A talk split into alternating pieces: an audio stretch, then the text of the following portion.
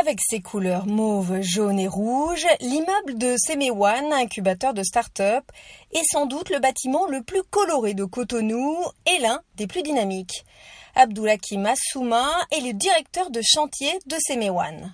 Le bâtiment a été construit pour avoir en un seul lieu des chercheurs, des étudiants et des entrepreneurs. On sait que toutes les grandes innovations sont arrivées par l'une des l'autre de ces branches.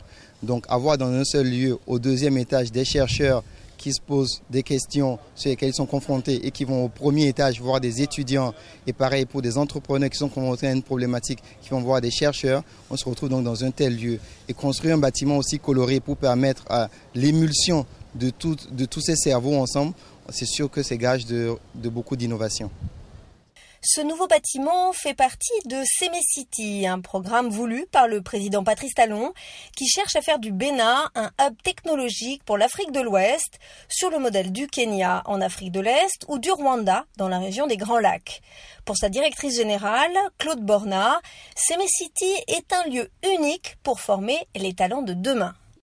On vient chercher des collaborations, on vient chercher des formations, on vient chercher de l'accompagnement justement pour monter un projet pour, euh, pour se former, euh, pour avoir un diplôme. Euh, mais surtout, il y a une finalité qui est de résoudre des problèmes africains avec des, nouvelles méthodes en, en se disant peut-être que ce qu'on a fait jusqu'à présent, on peut améliorer et, et on veut le faire ensemble. Donald Chaou, 29 ans, a mis au point avec cinq de ses amis X-Over, une application mobile pour mieux respecter la distanciation sociale et qui permet aussi de retracer la chaîne de contact d'une personne infectée par le Covid-19.